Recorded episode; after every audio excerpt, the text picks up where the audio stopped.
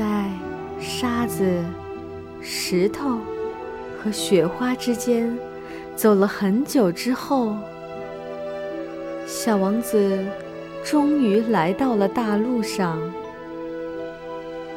所有的道路都通往人类的居住所。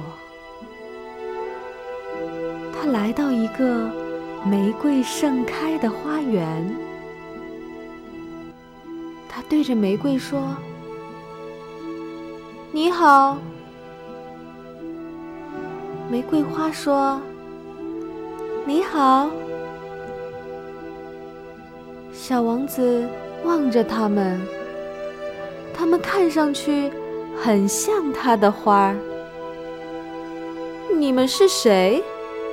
他吃惊地问：“我们是玫瑰花呀。”玫瑰花说：“啊！”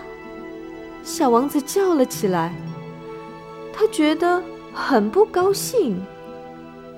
他那朵花曾经对他说：“它是宇宙里唯一的玫瑰花。”而这里，光是一个花园。就有五千朵和它一模一样的花。要是看到这个场面，他心里想：我的玫瑰花会非常生气的。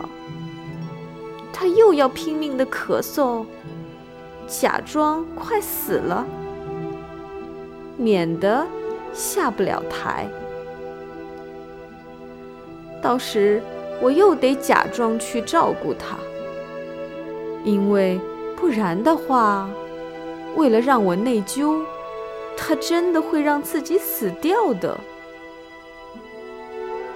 然后他又想：我原来以为我很富裕，拥有一朵独特的花，但它实际上只是一朵玫瑰。